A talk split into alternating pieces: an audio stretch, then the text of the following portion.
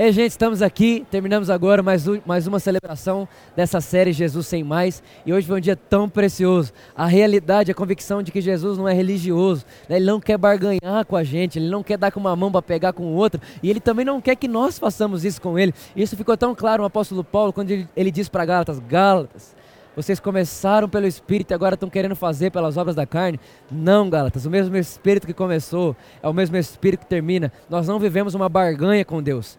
Nós vivemos um presente de Deus. Deus nos presenteou com a sua graça, com a sua vida, e é só isso. Nós vivemos dessa forma e agora temos provisão para amar todos. Fica aí com esse vídeo, com certeza vai mudar a sua vida para sempre. Falou, falou. Religiosos, não assistam. Irmãos, uh, nós vamos continuar hoje então a nossa série Jesus Sem Mais. Uh, eu não sei se você assistiu todas as mensagens, mas se você não assistiu, eu queria muito incentivar você a assistir as mensagens pela internet. Depois vê lá, essa série nós estamos hoje na terceira mensagem. E para isso eu queria que você abrisse sua Bíblia comigo aí em Gálatas capítulo 1. Gálatas capítulo 1. Nós vamos ler a partir do verso 1. Gálatas capítulo 1, verso 1. Se você está com a sua Bíblia aí, tudo bem, se não, a gente pode acompanhar junto aqui na tela. Paulo, apóstolo enviado, não da parte de homens, nem por meio de pessoa alguma, mas por Jesus Cristo e por Deus Pai, que o ressuscitou dos mortos, e todos os irmãos que estão comigo, as igrejas da Galácia. Feche seus olhos comigo, vamos orar. Espírito de Deus, muito obrigado. Obrigado mais uma vez, Espírito Santo, porque certamente nessa noite o Senhor vai nos ensinar sobre Jesus. Jesus vai ser visto, e toda vez que Jesus é visto, pessoas são curadas, pessoas são libertas, salvas, depressão some, falta de viver some, e a verdade vem. A verdade é que somos amados, é que somos justos, é que o Senhor nos abençoou, é que nós estamos assentados com Cristo nas regiões celestiais. Obrigado, Espírito Santo, porque toda vez que o Senhor expõe Jesus, nós saímos com mais consciência da nossa herança, daquilo que nós somos, daquilo que nós temos por causa de Jesus, porque nós somos como Ele é, temos o que Ele tem, sempre por causa do que Ele fez. Tudo tem a ver com Jesus. Espírito Santo nos ensine todos os dias que Jesus é suficiente e é tudo o que precisamos. Em nome de Jesus, amém, amém e amém. Irmãos, tenho para mim que o livro de Gálatas é um dos livros mais incríveis da Bíblia inteira. Na verdade, aqui digo eu e não o Senhor, né? Eu creio que se o apóstolo Paulo viesse ver hoje como está a situação atual, não só da igreja brasileira, mas na igreja ao redor do mundo, eu creio que Paulo chegaria com um discurso muito parecido, se não o mesmo, que ele chegou para a igreja de Gálatas. O apóstolo Paulo, em todas as suas cartas que você, você pode pegar qualquer carta de Paulo, Coríntios, ou quando ele vai escrever para pessoas, né, como Timóteo, Tito, você pode ver que Paulo ele sempre começa cumprimentando os irmãos, cumprimentando, olha, que a graça de Deus, que a paz de Deus, né, que o amor de Deus, o amor de Deus, o nosso Senhor Jesus Cristo esteja com vocês e tal, aos santos da igreja em Corintos, né, e, e ele tinha essa, essa, esse cumprimento com todo mundo. E ele fazia isso todas as vezes, exceto no livro de Gálatas. O livro de Gálatas, Paulo começa como nós acabamos de ler. Ele começa dizendo: Paulo, apóstolo, enviado por Deus, não da parte de homens, mas enviado através e por meio de Jesus Cristo. Por que, que isso, irmãos, é tão importante e vale muito a pena a gente focar nesse verso nos próximos minutos? Porque o que Paulo está fazendo aqui, ele não está acostumado a fazer em outros lugares, nem em outras cartas. Mas em Gálatas ele chega e ele começa, parece que meio que se reafirmando. Ele vai se reafirmar como apóstolo que não foi enviado da parte de homens. E isso, irmão, é muito precioso. Por quê? Porque existia todo um concílio da igreja. A igreja já existia há alguns anos. A verdade é que Pedro, Tiago e João já eram os líderes da igreja. E a verdade, irmãos, é que o apóstolo Paulo, enquanto Pedro, Tiago e João eram os líderes da igreja, o apóstolo Paulo era um perseguidor da igreja. Pensa que loucura isso aqui. Pedro, Tiago e João estão liderando a igreja em Jerusalém, a igreja começa a crescer, a igreja começa a tomar proporção. E Paulo, nessa época, ele era só alguém que matava crente e era zeloso com o judaísmo. A gente vai ler um pouco disso mais para frente. E de repente, esse Paulo diz ter um encontro com Jesus e ele começa a pregar o evangelho, irmãos. Agora presta bem atenção, irmão. Presta bem atenção. Parece heresia, mas não é. Só parece. Pedro, Tiago e João não entendiam o que o apóstolo Paulo começou a dizer. De repente, começou um cara que antes perseguia a igreja pregar que a salvação é pela graça mediante a fé somente. De repente chega um cara e começa a pregar uma coisa que o próprio apóstolo Pedro vai dizer na sua primeira carta o seguinte: olha, o apóstolo Paulo fala umas coisas que não dá para entender. O apóstolo Paulo ele fala umas coisas que a gente não consegue compreender, não dá para entender direito o que está acontecendo. Por exemplo, irmãos, Atos capítulo 3, com certeza, se você já foi na igreja dez vezes, você já ouviu alguém pregar esse texto. Atos capítulo 3, a primeira pregação de Pedro. Aí todo mundo vai dizer: Uau, a primeira pregação de Pedro, 3 mil pessoas foram salvas. Bom demais, sim ou não? Maravilhoso. Só que quando você vai ver o discurso de Pedro, você vai perceber que uma coisa, irmão, o discurso dele, prim, da primeira palavra até a última, foi um discurso de medo, de condenação. Se você ler Atos capítulo 3, o apóstolo Pedro olha para os judeus e fala assim: Vocês mataram Jesus. Começa assim a pregação. E ele começa a arrebentar, dar chibatada em todo mundo. Vocês mataram o autor da, o autor da vida. E vocês precisam se arrepender. Irmão, uma, uma mensagem completamente fundamentada na condenação e no medo. O apóstolo Pedro, em Atos capítulo 3. Só que agora o que, que acontece? Quando ele termina de pregar, presta bem atenção nisso. Quando o apóstolo Pedro termina de pregar, ele fala o seguinte: vocês precisam se arrepender. E está lá aquele mutueira de gente ouvindo. Alguém levanta a mão e fala: Pedro, o que, que a gente faz agora, depois de ter escutado tudo que você acabou de falar? Sabe o que o apóstolo Pedro fala? Vocês precisam fazer duas coisas: se arrepender e se batizar. Quando vocês se arrependerem e se batizarem, então o pecado de vocês será perdoado. Agora eu te pergunto, irmão, faz algum sentido Pedro dizer, você tem que se arrepender e se batizar para então os seus pecados serem perdoados? Faz sentido, sim ou não? não? Quer ver só o exemplo? Nesse exato momento agora, levanta a mão quem nunca foi batizado nas águas. Pergunta, vocês são perdoados? De acordo com Atos capítulo 3, não são. Porque o apóstolo Pedro deixou muito claro: tem que se arrepender e depois se batizar. Que se não se batizar, não é perdoado. Só que a gente tem que entender que o apóstolo Pedro é um ser humano, irmão. E ser humano aprende, sim ou não? Ser humano, ele aprende, ele conhece mais, ele progride em conhecimento. Quando chega em Atos capítulo 10, para mim, um dos melhores capítulos do livro de Atos.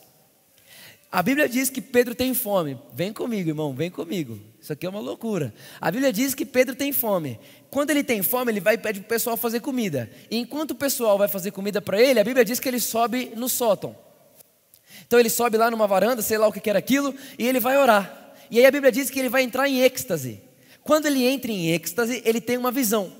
E a visão dele é a seguinte, irmão, presta atenção. A visão dele é a seguinte: ele vê lençói, um lençol que vem dos quatro cantos da terra, cheio de animal em cima. Só para te contextualizar, irmão, o judeu não come animal assim.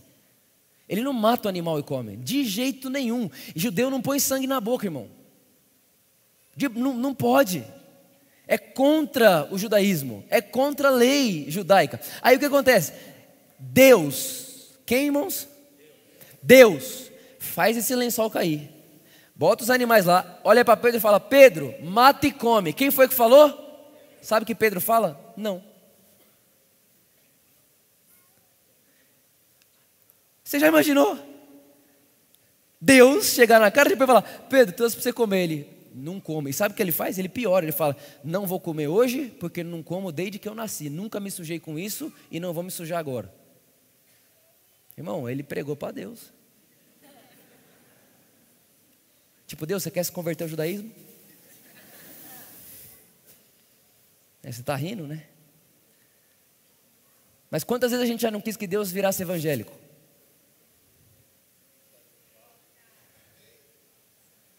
Por exemplo, eu não sei se você já ouviu isso, mas eu já ouvi, e vamos quebrar essa mentira agora. Você tem que pregar o evangelho de Jesus, você tem que falar de Jesus, mas por quê? Porque Deus colocou um monte de cadeira no céu e tem um monte de cadeira no céu vazia. Por que está vazia? Porque você não faz sua parte. Quem já foi condenado assim? Porque você não faz sua parte, vai ter um monte de cadeira vazia no céu. Aí eu fico pensando, tá bom, mas que conta é essa? Não, porque, olha só, nessa cidade tem 150 mil pessoas e só tem 2 mil evangélicos. Aí você fala, ah, então você está dizendo que a quantidade de cadeira que tem no céu é para a quantidade de evangélico que tem na terra? Então Deus vai salvar os evangélicos. Só.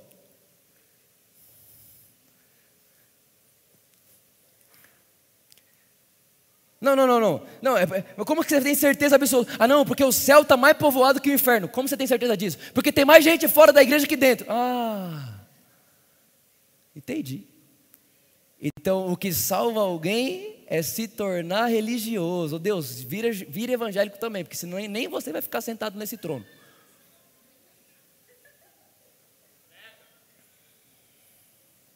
Irmão, Jesus não é religioso. E é sobre isso que eu quero falar com você hoje. Não é que ele não é religioso, irmão, ele é anti-religião. Completamente anti-religião. Aí, olha o, que, olha o que acontece. Deus fala para ele assim: Pedro, mata e come. Ele fala, não. Aí Deus fala a segunda vez, está lá em Atos capítulo 10. Pedro, mata e come. Ele fala, não. Terceira vez, Pedro, mata e come. Ele fala, não. Três vezes, irmão. Mata e come, não. Mata e come, não. Mata e come, não. Nunca comi e nunca vou comer. E aí, de repente, a Bíblia diz que a visão acaba e vai chegar gentios na porta. Esses gentios foram enviados por Cornélio, um homem que a Bíblia vai dizer que era temente a Deus. Esse homem Cornélio, dirigido pelo Espírito Santo, tinha mandado dois dos seus servos, gentios, até a casa onde Pedro estava. Agora, irmão, entenda só. Judeu e gentil não se misturava. Sabe, sabe quando que judeu e gentil se misturava? Nunca. Pelo contrário, você lembra quando Jesus foi falar com a mulher samaritana?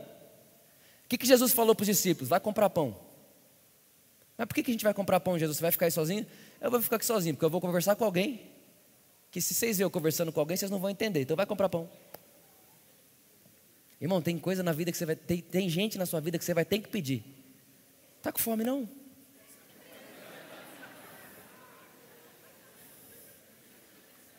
Tem uma padaria lá no Japão. Você pode até lá a pé, depois você volta.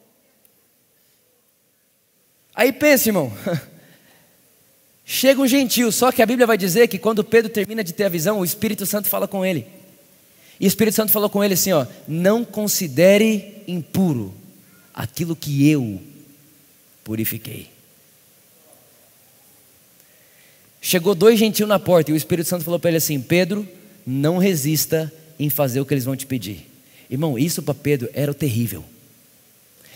É tipo misturar partido esquerda com partido da direita. Que eu vou aproveitar para falar também.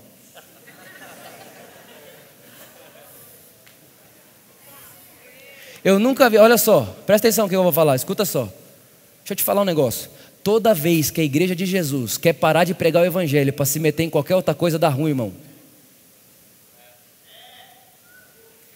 Então faz favor para o evangelho, não se meta nesse negócio.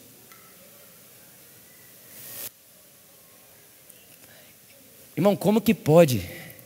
Como que pode, irmão? Gente, ah não, vamos, vamos todo mundo agora, vamos falar o que a gente é, em quem a gente vota, no que, que a gente faz, isso é porque se a gente não falar, as pedras vão falar, irmão, pelo amor de Deus.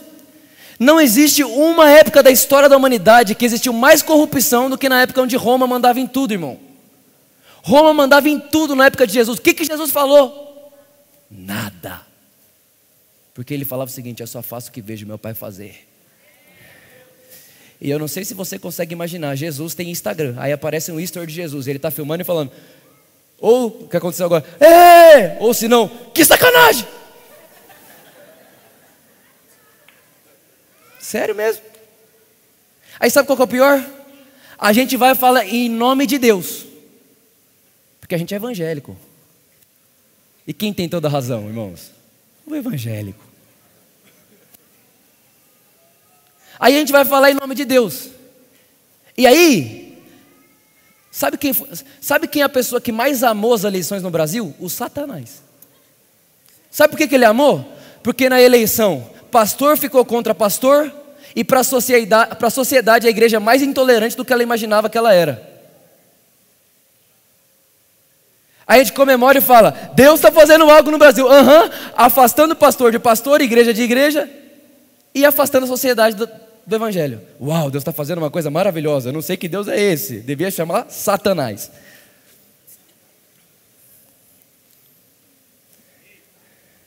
Não faz sentido, irmãos. Entenda o que eu estou querendo te dizer.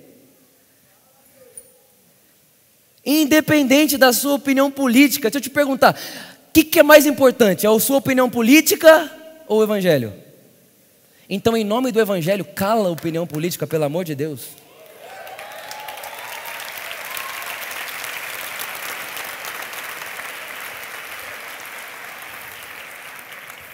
Irmão, é triste, mas a gente recebeu na nossa igreja mais de 20 pessoas na época da eleição dizendo o seguinte: vocês vão, vocês vão, vocês vão apoiar alguém aqui? Óbvio que não. Ah, então é aqui que eu vou ficar, porque eu não aguento mais lá.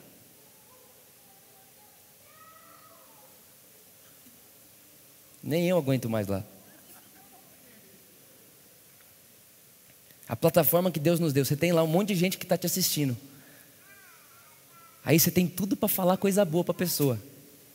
Aí você vai e posta um negócio que não vai mudar em nada. E aí você perde a metade das pessoas que iam te ouvir. Aí, em nome da sua opinião, centenas de pessoas param de ouvir você.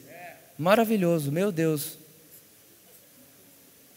Mais Jesus que isso, impossível. Irmão, eu estou indignado, eu estou numa raiva, você não está entendendo não.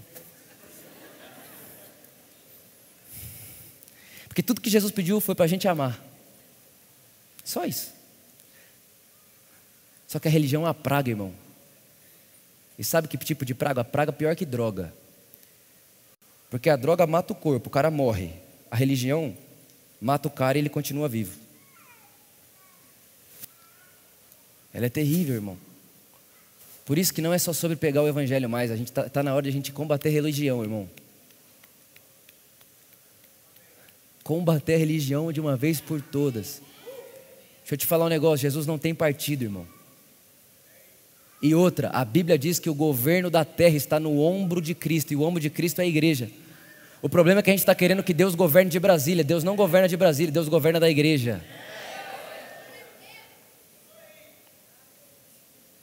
Deus chamou a igreja para governar a terra, não o Senado, sei lá o quê. Então faz favor para o evangelho, por favor. Não se meta nessa. Você que é aqui da igreja por amor, por favor, escuta, me escuta, por favor. Não se meta nisso. E aí agora começaram a falar que pastor de igreja grande que não se posiciona é covarde. Acho que eu entendi o recado.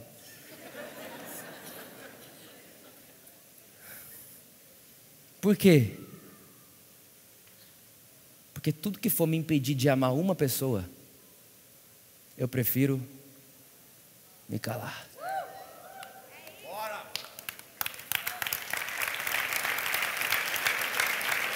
Sempre, irmão. Uma pessoa para Deus vale mais que o mundo inteiro. Uma pessoa para Deus vale mais do que qualquer coisa, irmão. Mas a gente, como religioso, a gente quer olhar para Deus e falar: Deus, esse tipo de coisa eu não aceito. Esse tipo de coisa eu não toco. Mas espera aí, o que, que você está chamando de impuro aquilo que eu purifiquei? Não, esse lugar eu não. Irmão, quem aqui um dia não estava num lugar que não devia, entre aspas? Alguém chegou e falou: O que você está fazendo aqui? Ué, por quê? Porque você é crente. Tu não é evangélico? Aí o que, que o evangélico virou? O evangélico é isso aqui, ó. O que, que é o evangélico? Vou te contar. Padrão de evangélico: não transa antes de casar. Aí por que, que você é evangélico? Porque eu não fumei. Eu fumava e não fumo mais. Ah, então, você virou evangélico, agora virei. Por quê? Ah, porque eu bebia muito, agora não bebo mais. Eu bebo só socialmente. Ou seja, o evangélico se tornou um padrão moral, mas tudo que o evangelho não é um padrão moral. O evangelho se tornou uma caixa onde quem comporta desse jeito é evangélico, quem não comporta não é. E mais, o céu vai ter a quantidade exata de gente que tem na igreja evangélica. Como se Deus não fosse poderoso para fazer algo ao quem de nós. E ele tivesse que olhar para a gente e falar assim: se você não matar e não comer, ah, eu também vou parar de comer isso daí. Não, irmão. Não, não, não, não, de jeito nenhum. Quem está entendendo o que eu estou falando aqui?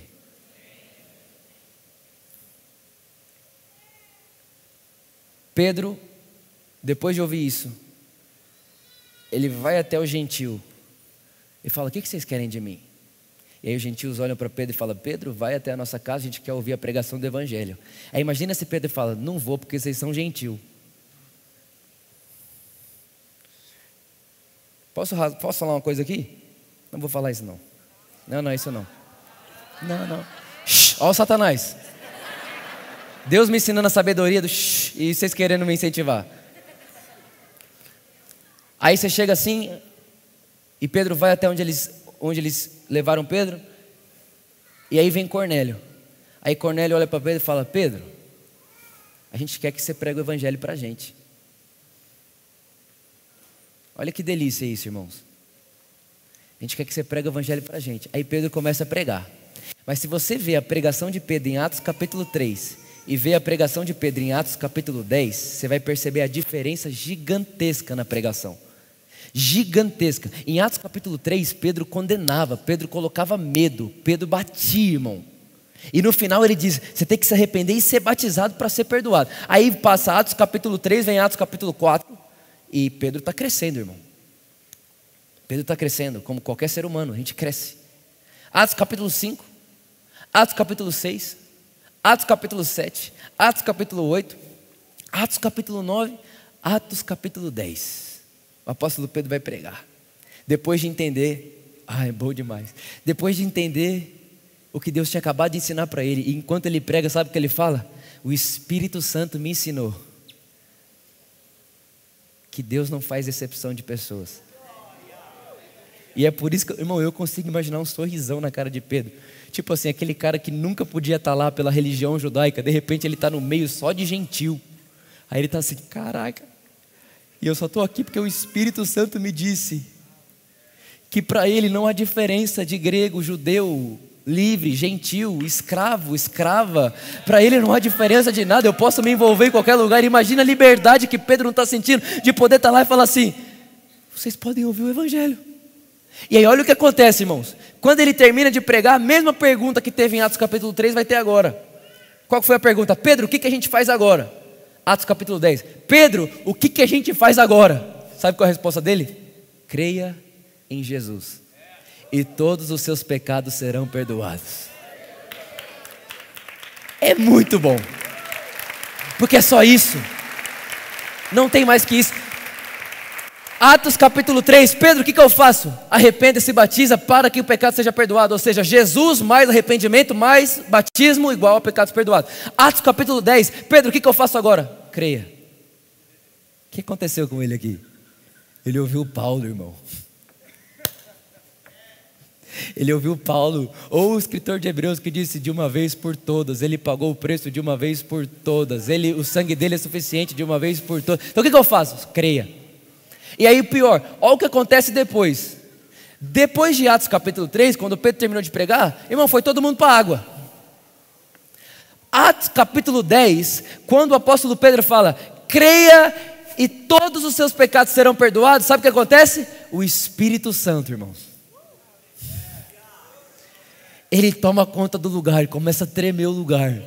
E as pessoas começam a começa uma bagunça. E Pedro olha e fala: Gentil, recebendo o Espírito Santo.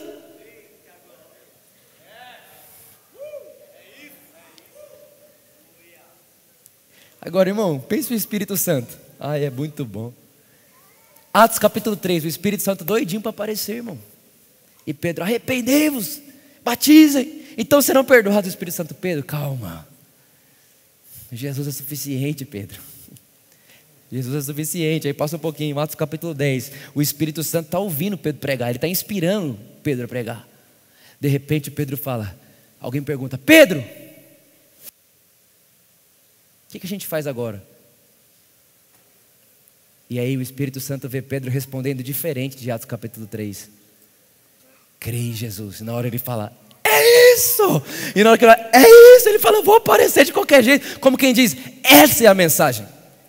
Que, que eu faço agora? Creia só. O que, que eu preciso? Creia só. Mais nada. Só creia. E depois, creia. E depois, creia.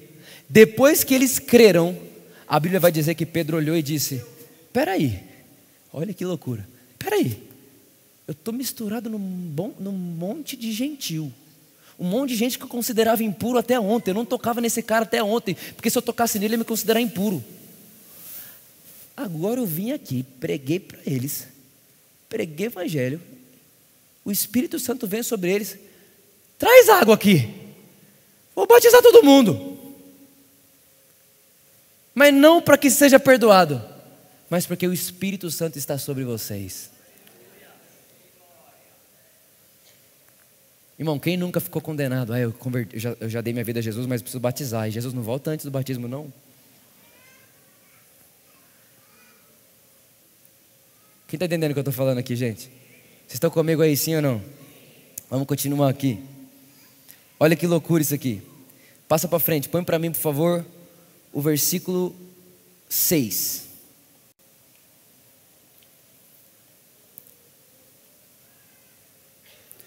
Versículo 6. Diz assim, o apóstolo Paulo para Gálatas: Admiro-me de que vocês estejam abandonando tão rapidamente aquele que os chamou pela graça de Cristo para seguirem outro evangelho.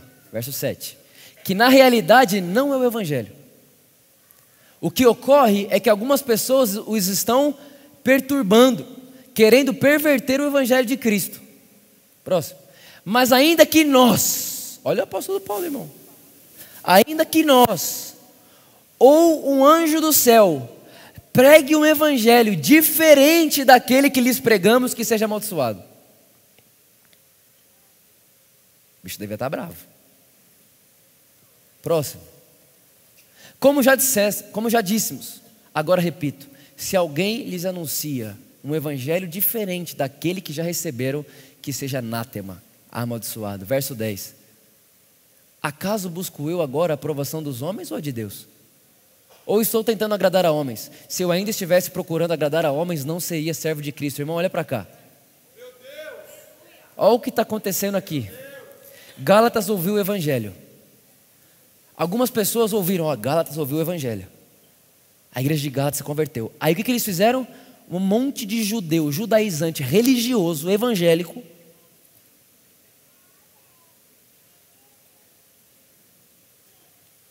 entraram no meio da igreja de Gálatas. E sabe qual era o discurso deles? Era o seguinte, olha o discurso deles qual era. Ei, vocês receberam o evangelho? Sim. Vocês creem em Jesus? Sim. Então, vocês sabem que crer em Jesus é só o começo, né? Que agora tem que circuncidar. Você sabe que seguir Jesus é só o começo. Vocês precisam aperfeiçoar agora através das obras, não é mesmo? Até porque fé sem obras é morta. E aí eles entram com esse discurso no meio da igreja de Gálatas, e o apóstolo Paulo vai dizer: Quem vos enfeitiçou, tendo vós começado pelo Evangelho, pelo Espírito, agora vocês querem se aperfeiçoar mediante as obras da carne? Ele está dizendo, é sério mesmo, oh, Gálatas, é sério mesmo que vocês, começando com a obra suficiente de Cristo Jesus, conseguem acreditar que a obra de Jesus é tão pequena que ela só pode salvar, mas te aperfeiçoar não? É sério mesmo, Gálatas, que vocês acreditam que Jesus fez algo por vocês na cruz que é pouco demais, porque depois o seu jejum e a sua oração e a sua renúncia tem o que acrescentar no que Jesus fez? Ô Gálatas, é sério mesmo que vocês estão acreditando nesse papo? Que para Deus abençoar vocês, vocês precisam dar na igreja.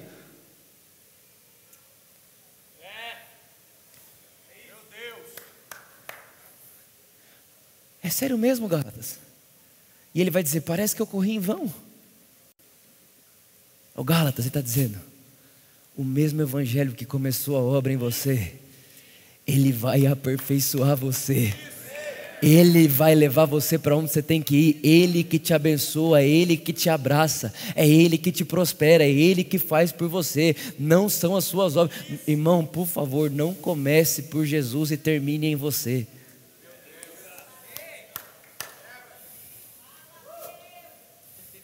Irmão, eu fico de verdade. Eu, eu falei para Deus esses dias atrás, falei, Deus, eu estou com uma ira. E Deus falou, é santa. Uma ira com esse negócio. Irmão, Jesus ficou esquisito.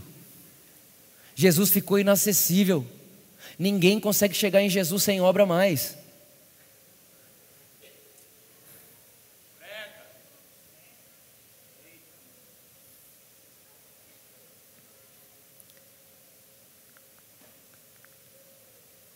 A igreja aprendeu tudo que não era para aprender, julgar. E o que era para aprender, que é só amar. Por isso, irmãos, que eu posso garantir para você, a igreja que nós vemos hoje está muito longe da igreja que Jesus fundou. Porque a igreja que Jesus fundou, irmão, é uma igreja fundamentada numa revelação: o amor. Só. Mais nada. Mais nada, irmãos. Hoje veio um rapaz falar comigo aqui e ele veio, pastor, como que eu faço para saber meu chamado? Estou trabalhando lá e tal, mas eu não sei se é meu chamado. Eu falei, irmão, o chamado do crente não é o que ele faz, é em qualquer lugar que ele está, ser um produto, uma fonte de amor. É isso, irmãos. A Bíblia vai dizer em Atos capítulo 2 que a igreja, na época, é, ela tinha simpatia do povo, irmão. Sabe o que é isso, simpatia do povo? E vai dizer assim: ó, enquanto a igreja tinha simpatia do povo, Deus acrescentava as pessoas na igreja. O que, que era isso? O povo olhava para a igreja e falava: Nossa, esse povo é demais. Esse povo, eles se amam de um jeito, eles têm tudo em comum. Lá ninguém, não falta nada para ninguém. Lá tem, meu Deus, como eles se amam lá, eles se dão, eles se dão uns para os outros. Meu Deus, que amor que é esse que eles têm uns pelos outros? Como é que pode essa conexão, essa vida entre eles? E aí a Bíblia diz que enquanto eles viam isso e tinham a simpatia do povo, Deus ia fazendo assim: "Ah, você gostou? Então entra". Eu não sei se você, mas eu consigo crer que essa igreja vai aparecer na terra. Uma igreja que vai ter a simpatia do povo e que não vai ser conhecida pela intolerância, mas pela pregação do Evangelho. Quem está comigo aí, irmão? Está feliz ainda, sim ou não? Irmãos, quando o apóstolo Paulo diz lá em Romanos, não se amolde ao sistema desse mundo. Quando a gente pensa em sistema desse mundo, a gente pensa em pecado, sim ou não? Sim ou não, irmãos? Não, não se amolde ao sistema desse mundo. Ou seja, você quer ir, para de pecar. Para de fazer esse negócio. Mas na verdade, irmão, vai para o contexto. O apóstolo Paulo ali está falando, não se amolde ao sistema desse mundo. Qual era o sistema do mundo da época? Religião. O apóstolo Paulo está dizendo, gente, não se amoldem pela religião. Não deixa a religião moldar você, irmão. A religião acontece em todo lugar. Quer ver só o que é religião? É o que eu posso fazer para mim ser. Isso é religião. O que, que eu posso dar para mim receber? Irmão, toda empresa tem religião, sim ou não? Lógico. O que, que a empresa fala? Ó, oh, é óbvio. Quem merece é promovido, sim ou não? Sim. O sistema, ele é religioso. Por completo, irmão. Em qualquer área da, da, da, do mundo, da sociedade, todo lugar tem esse negócio. Tem quem merece. E quem erra, paga. Isso é o que a religião faz, irmãos. E o apóstolo Paulo vem e fala: não se amoldem nesse sistema, não achem que Deus trabalha assim. Mas renove a mente de vocês, ou seja, não se amolde nessa realidade, irmão. O apóstolo Pedro, a Bíblia vai dizer, a Bíblia vai dizer que um dia, pensa nisso, irmão, pensa nisso, olha que loucura. O apóstolo Pedro está lá, com um monte de gentil, felizão da vida, né? Uhul, gentil para lá, não podia estar com gentios, agora eu posso. Né? Eu estou feliz com gentios. De repente a Bíblia diz que começa a chegar alguns judeus. E aí Pedro fala assim: peraí, eu estou aqui com esses gentios, mas é melhor eu dar uma afastadinha para eles não pensar mal de mim. Aí, irmão, o apóstolo Pedro começa a sair assim, ó. Devagarzinho. Só que ele não fazia ideia que o apóstolo Paulo estava na mira dele. O apóstolo Paulo assim, ah. Irmão, eu fico imaginando o apóstolo Paulo deixando Pedro ir para trás.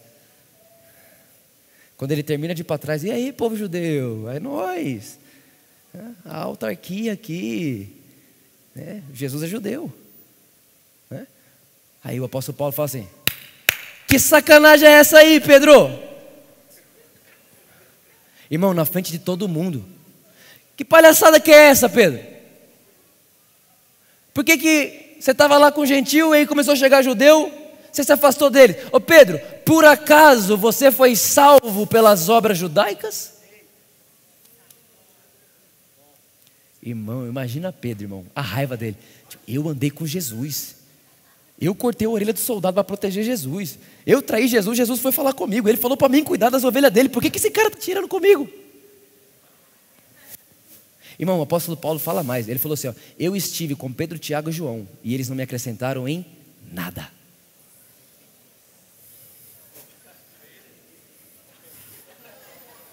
Irmão, imagina Pedro lendo isso. Pensei, ah! Agora eu vou te explicar por quê, irmão. Quem quer saber por quê? É por isso que o apóstolo Paulo, quando ele vai falar no versículo 11, ele vai dizer: O evangelho por mim anunciado não aprendi com homem nenhum. A Bíblia vai dizer, irmão, pensa nisso. A Bíblia vai dizer que Jesus pegou Paulo e levou ele lá para onde ele estava. Ele foi no terceiro céu, irmão. Imagina Jesus, ele pega Saulo, encontra com Saulo, Saulo se torna Paulo e agora Jesus leva ele para sentar do lado dele. Fala assim: senta aqui. Ele fala: Paulo, vou te ensinar coisas que você nunca imaginou na sua vida. Só que tem coisa que você não vai poder falar para todo mundo. Tá bom? Tá bom. Então vamos lá, Paulo. Primeira coisa, anota aí. Imagina isso aqui. Jesus, irmão. Jesus glorificado. Não é o Jesus que estava lá, não. É o glorificado, é Jesus, que está sentado à destra do Pai. Ele é assim, ó, Paulo, senta aqui, vou te contar, anota aí. A salvação é de graça, mediante a fé. Aí Paulo, de graça? Mediante a fé? Está anotado. Paulo, anota aí. A igreja está sentada comigo aqui. Está vendo onde você está me vendo? Você está sentado comigo aqui, Paulo. Aí ele vai escrever, irmãos, nós já somos abençoados em Cristo Jesus e estamos assentados com Ele. Por que, que ele está falando isso? Porque ele viu isso. E ele fala assim: Paulo, anota mais uma aí. Anota essa aí, Paulo. Essa aí vai ser boa. Anota aí, tá?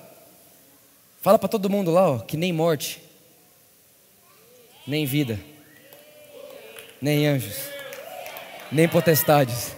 Paulo, avisa todo mundo que nada, nada pode separar vocês do meu amor. Aí eu imagino, Jesus, mas nada mesmo? Nada mesmo. Eu imagino Jesus falando assim: Paulo, eu vou te falar para você falar que é nada, porque eles vão querer arrumar uma coisa para falar, para segurar meu amor. Só que conta para eles. Agora, Paulo, escreve mais aí, ó. Nada pode separar vocês do meu amor. Agora escreve por quê? Escreve por quê aí, Paulo? Tá, Jesus, por quê? Porque eu comprei vocês. Paulo, escreve aí que fui eu que comprei vocês, senão vão querer me comprar.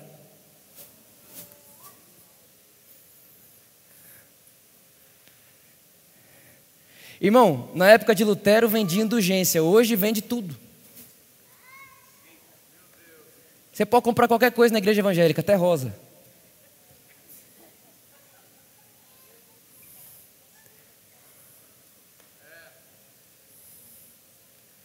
A gente aprendeu a comprar salvação, a gente aprendeu a comprar bênção, a gente aprendeu a comprar favor de Deus, a gente aprendeu a comprar tudo, irmão. Só não aprendemos a ser tolerante como Deus é tolerante com a gente.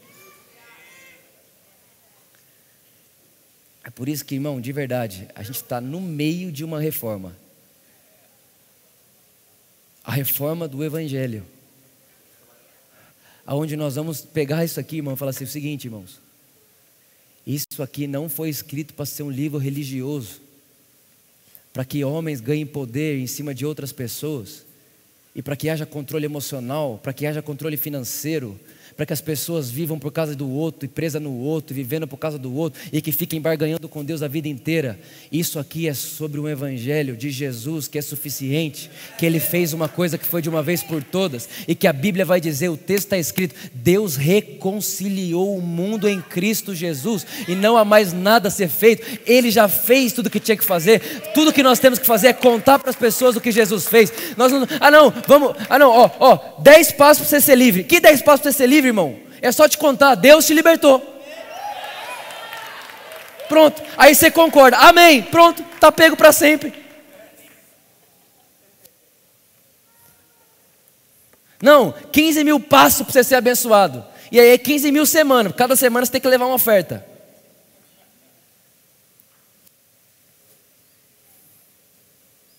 Não, é só contar, ei, você está sentado com Cristo e você já é tão abençoado quanto ele, você acha mesmo que você precisa de uma coisa que Jesus não tenha?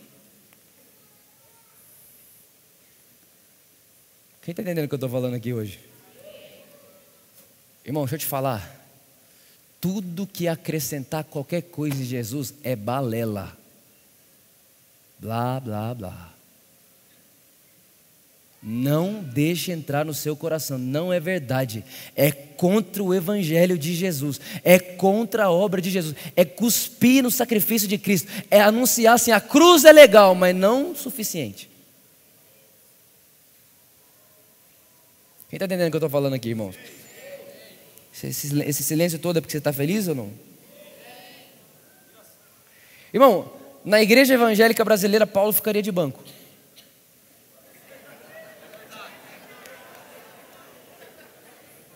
Como assim? Você quer contar? Como que você quer pregar uma coisa que não prega o Pedro, Tiago e João?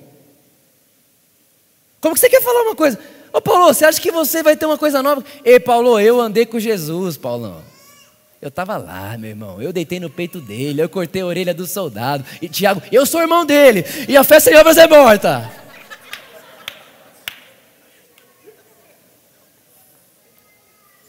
E Paulo está assim, não me acrescentaram de nada.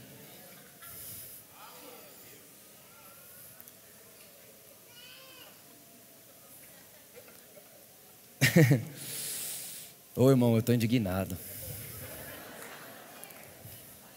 Eu estou indignado, irmão.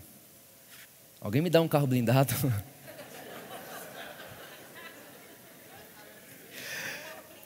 irmão, olha para cá. Vou botar um segurança aqui. Olha para cá. É, chama o Michel lá. A porta, o ambulante. Escuta aqui, irmão. É sério, irmão, de verdade. Eu te falar um negócio. Você acha que é gostoso falar isso? Não é não.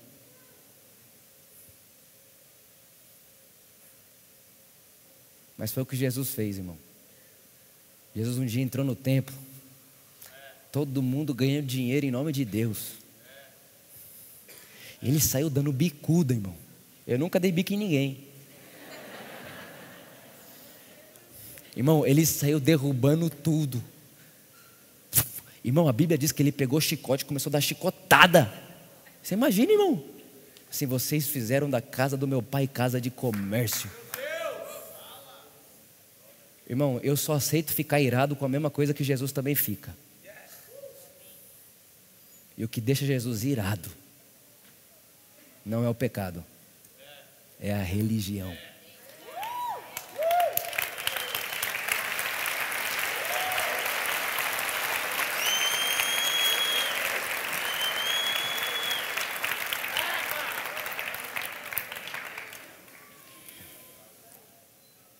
Coloca para mim, por favor.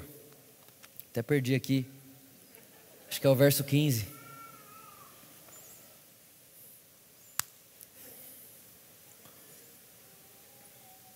Verso 15. De Gatos, capítulo 1. Volta, volta, volta. Volta o 14.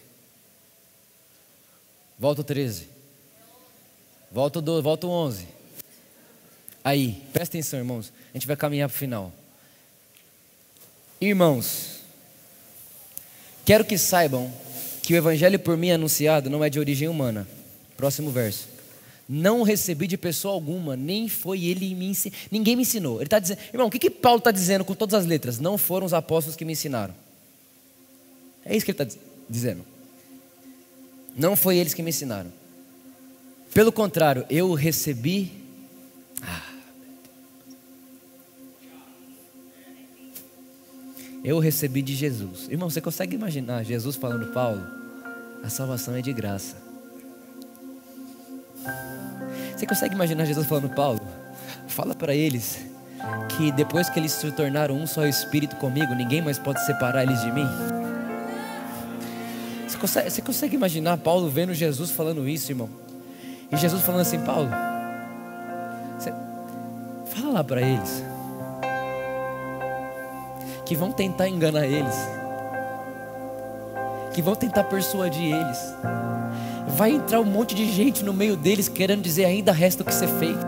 Você ainda precisa fazer para ser, você ainda precisa fazer e vão querer falar em meu nome, Paulo. Você pode contar para eles?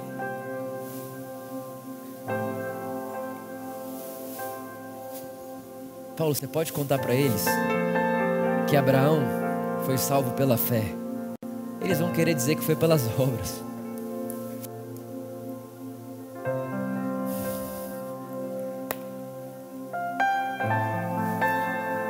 Meu Paulo, você pode contar para eles, Colossenses capítulo 1, que eu sou a imagem do Deus invisível, o primogênito sobre toda a criação Todas as coisas na terra e no céu foram escritas através de mim, por causa de mim, e sem eu nada do que existe existiria. Paulo, você pode contar para eles que eu sou a expressão exata de Deus? Paulo, por favor, conta para eles que eu sou a interpretação de toda a Bíblia.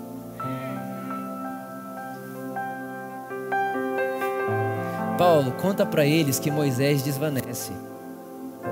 Paulo, conta para eles que a lei apaga o brilho. Mas conta para eles que o Evangelho é uma glória insuperável e que nunca vai acabar.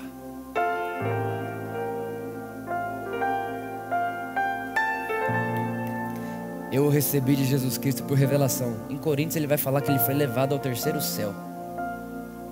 Próximo. Vocês ouviram qual foi meu procedimento no judaísmo? Como perseguia com violência. Irmão, esse violência aqui é morte, irmão.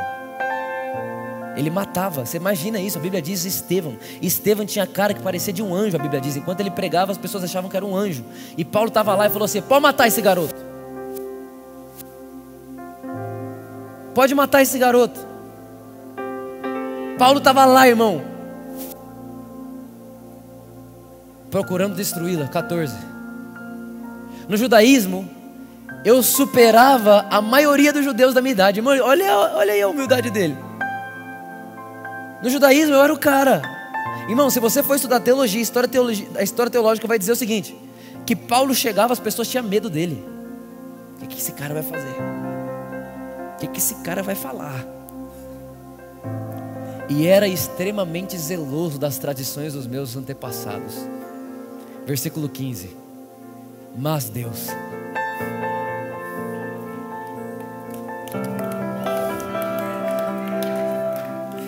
irmão, escuta aqui. O evangelho inteiro está nessa frase, mas Deus. Irmão, você pode estar aqui, você pode ter a vida que, ah, eu era, eu era drogado, eu era viciado, eu era terrível, eu era mentiroso, eu era invejoso, eu era isso, eu era aquilo, ou eu era religioso, mas Deus. Mas Deus. Não eu, mas Deus. Irmão, na história de todo mundo tem um mas Deus.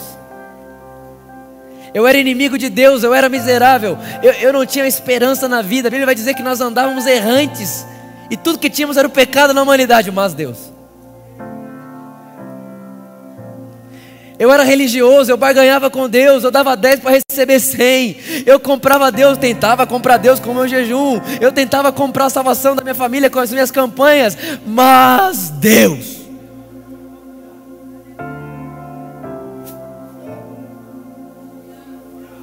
Eu tentava ser santo por mim mesmo. E eu achava que santidade podia ser conquistada, mas Deus.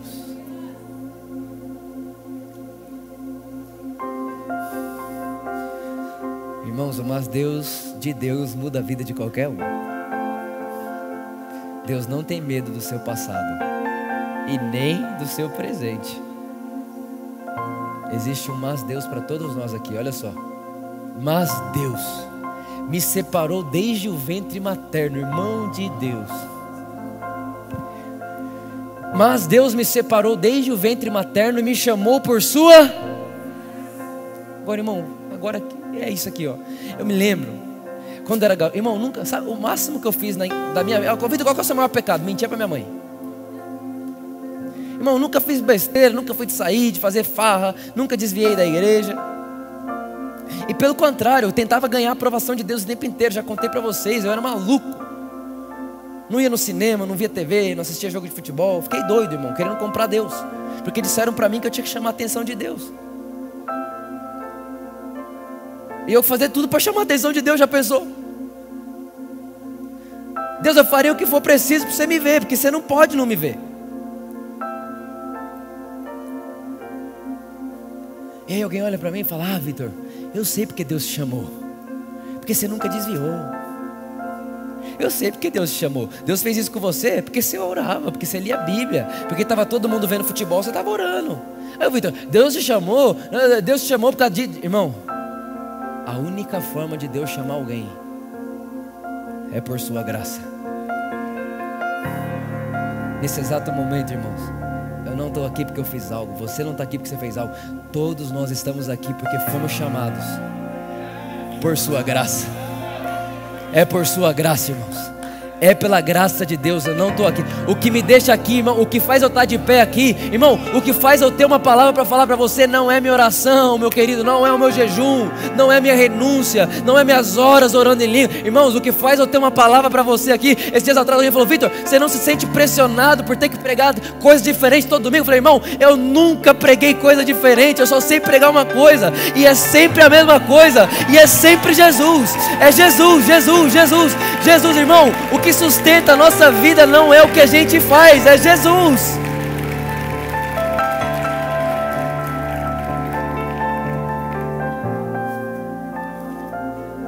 Quando lhe agradou, verso 16, revelar o seu filho, olha que loucura.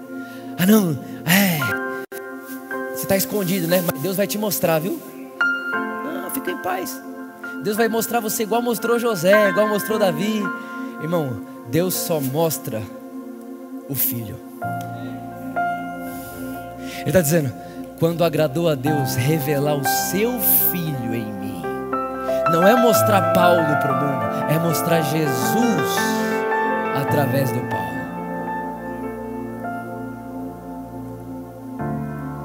Para que eu anunciasse entre os gentios, não consultei pessoa alguma. Ele está falando, quando Deus falou para mim falar o que eu estou falando para os gentios, eu não fui consultar ninguém. Agora, irmão, pensa nisso.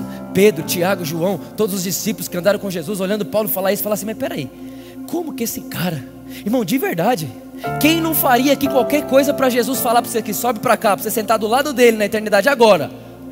Do lado. E ele fala assim: pega o papel e a caneta, eu vou te contar coisas inefáveis. Quem aqui não faria qualquer tipo de jejum? Faria, irmão. Na verdade, na verdade. Eu faria na hora. Vitor faz 100 dias de jejum, irmão. Eu vou morto, mas vou. Irmão, eu pagaria qualquer coisa do mundo para ouvir o que Paulo ouviu e ver o que Paulo viu.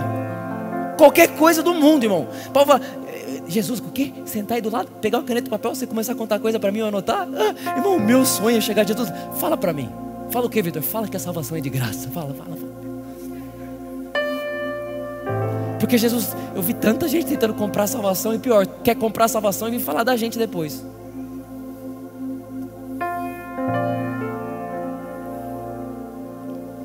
Imagina, irmão. Pedro, Tiago, João, todo mundo olhando para o outro e falando: é, que esse cara, esse cara já perseguiu a gente. A gente tinha medo dele matar a gente. A gente não queria encontrar Saulo na rua. Se a gente encontra Saulo na rua, ele arrebenta nós. Como que esse cara começa a falar que ele sentou da destra de Jesus e começou a ouvir Jesus falar? Não é justo.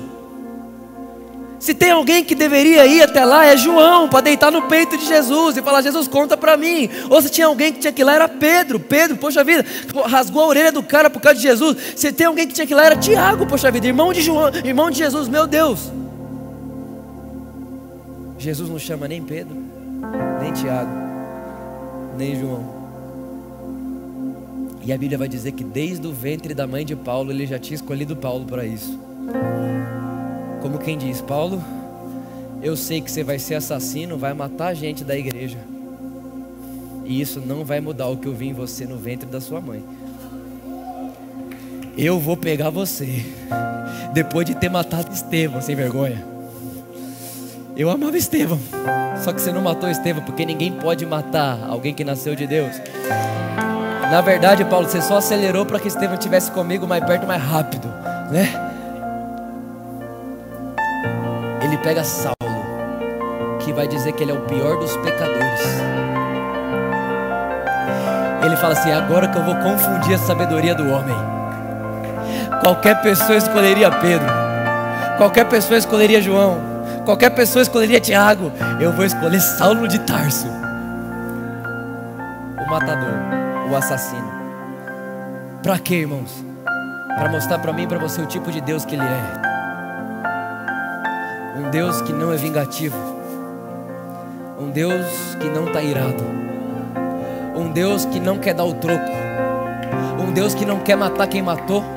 Um Deus que não quer que alguém pague o que fez, mas um Deus que é sempre gracioso e generoso para dizer o seguinte: eu já sabia o que você ia fazer e não mudou nada do meu amor por você, da minha graça com você, do meu favor com você. Irmãos, o que, que Deus estava querendo dizer?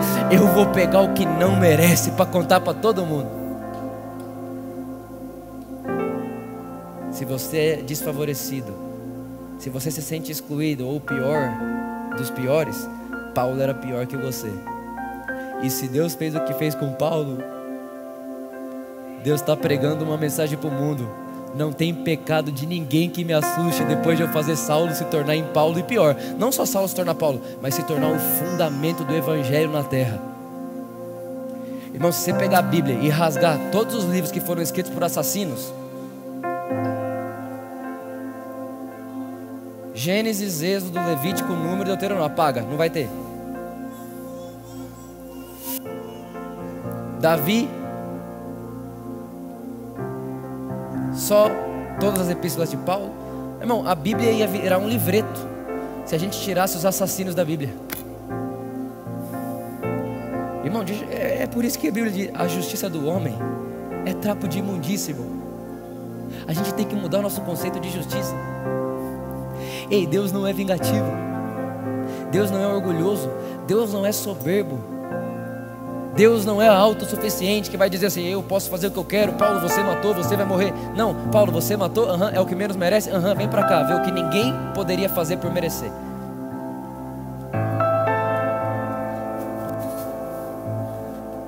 Irmão, aquilo que eu pagaria muito para ver, Paulo viu quando menos merecia. Jesus olhando para ele falando: a salvação é de graça, mediante a fé só. Nem a morte, nem a vida, nada pode separar de mim. Só. Por isso, irmãos, nós não vamos ser como a igreja de Gálatas, que começa pelo Evangelho e se aperfeiçoa nas suas obras. Nós começamos no Evangelho, estamos no Evangelho, e eu já conheço o final, é o Evangelho também porque a obra de Jesus é suficiente. Existem dois tipos de pessoas no mundo: as pessoas que sabem que Jesus as libertou e as que vão saber.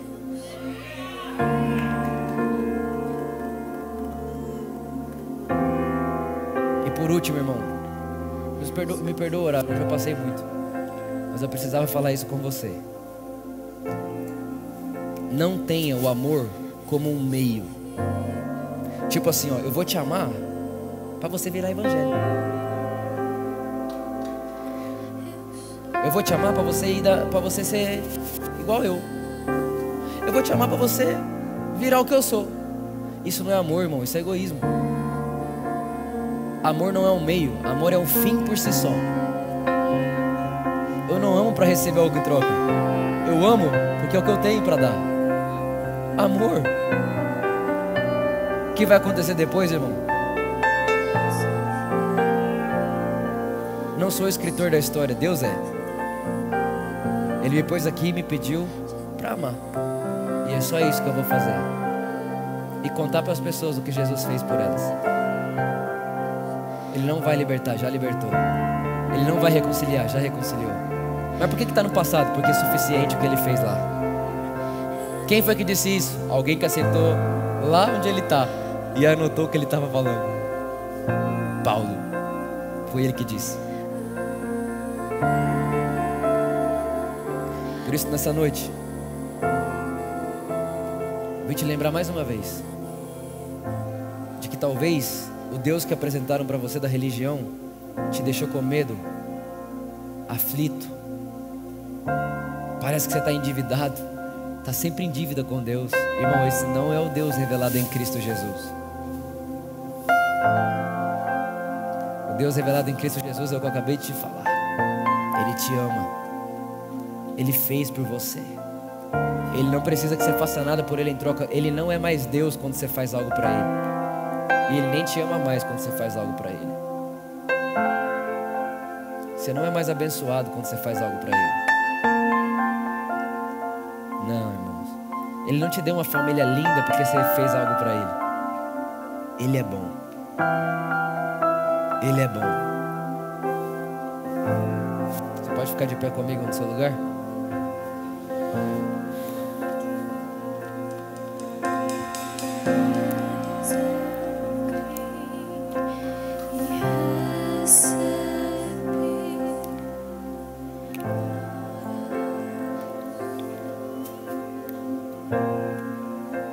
Irmãos, de verdade, quem concorda comigo que Jesus é irresistível? Fala sério, você vê um, um Jesus desse, quem não quer? Sim ou não? Irmão, é, é assim que eu acredito que a gente conta para o mundo o que Jesus já fez, mostrando para todo mundo, não através de um discurso, mas através de uma vida. Que a vida que nós temos é a vida que qualquer pessoa deseja, uma vida de paz, de amor, que perdoa, que dá outra face, que não quer vingança, que não quer retribuir mal com mal, mas retribui o mal com o bem. Irmão, quem não quer essa vida, irmão? E essa vida é de graça. Não dá para comprar. Não dá para comprar nem para merecer, não dá. Ela é ganhada, é presente. Deus te deu esse presente. Ele já é seu. Você já tem isso, já é para você. Por isso entenda isso. Vitor, como que eu faço para fazer parte dessa reforma, dessa revolução que está acontecendo no meio da igreja? É simples. Ame.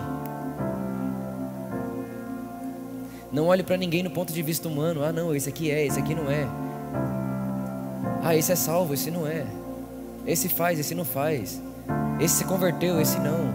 Esse eu não posso tocar porque é impuro. Ah, não, eu sou de esquerda, ele é de direita. O outro é de direita, eu sou de esquerda. Irmão. Sério mesmo que Jesus derramou o sangue dele para a gente ser um e partido político vai nos separar? Não faz sentido nenhum, irmãos.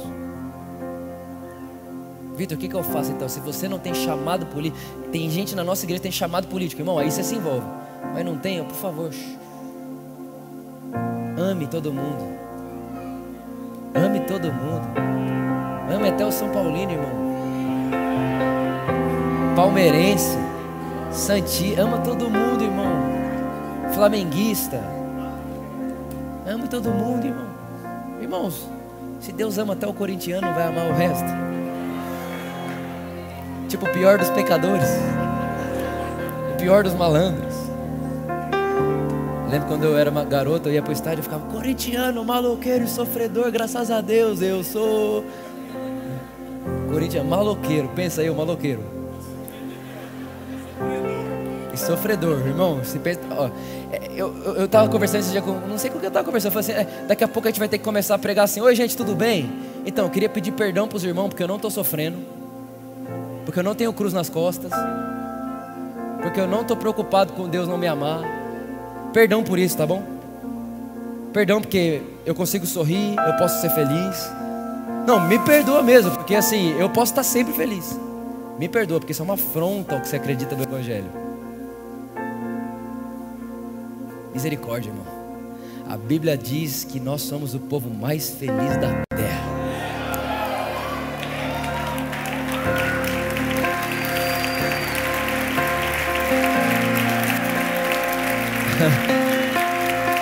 por que que somos o povo mais feliz da terra?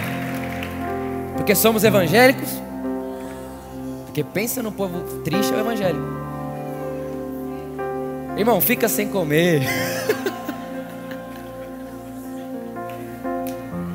Esses dias foi um pastor amigo meu em casa. Aí eu lá tinha um negócio mal gostoso para comer que eu tinha acabado de fazer para mim, tinha gravar um vídeo. Aí o cara come um pedaço ele. Não, Vitor. Ah, evangelicão, tá de jejum, né? Irmão, nada contra. Fica à vontade. Eu preciso comer. Você é Iron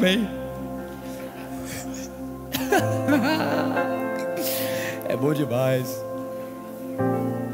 Irmãos, é simples, é leve, é gostoso. É a vida que qualquer pessoa quer ter. É uma vida fundamentada em coisas maiores que a razão humana. Não dá para explicar, mas dá para viver, dá para perceber. É uma paz. Irmão, pode aparecer qualquer pessoa do universo na minha frente agora. Eu posso amar. Qualquer uma. Não seja, por favor, você esse tipo de pessoa que classifica pessoas pelo que você vê.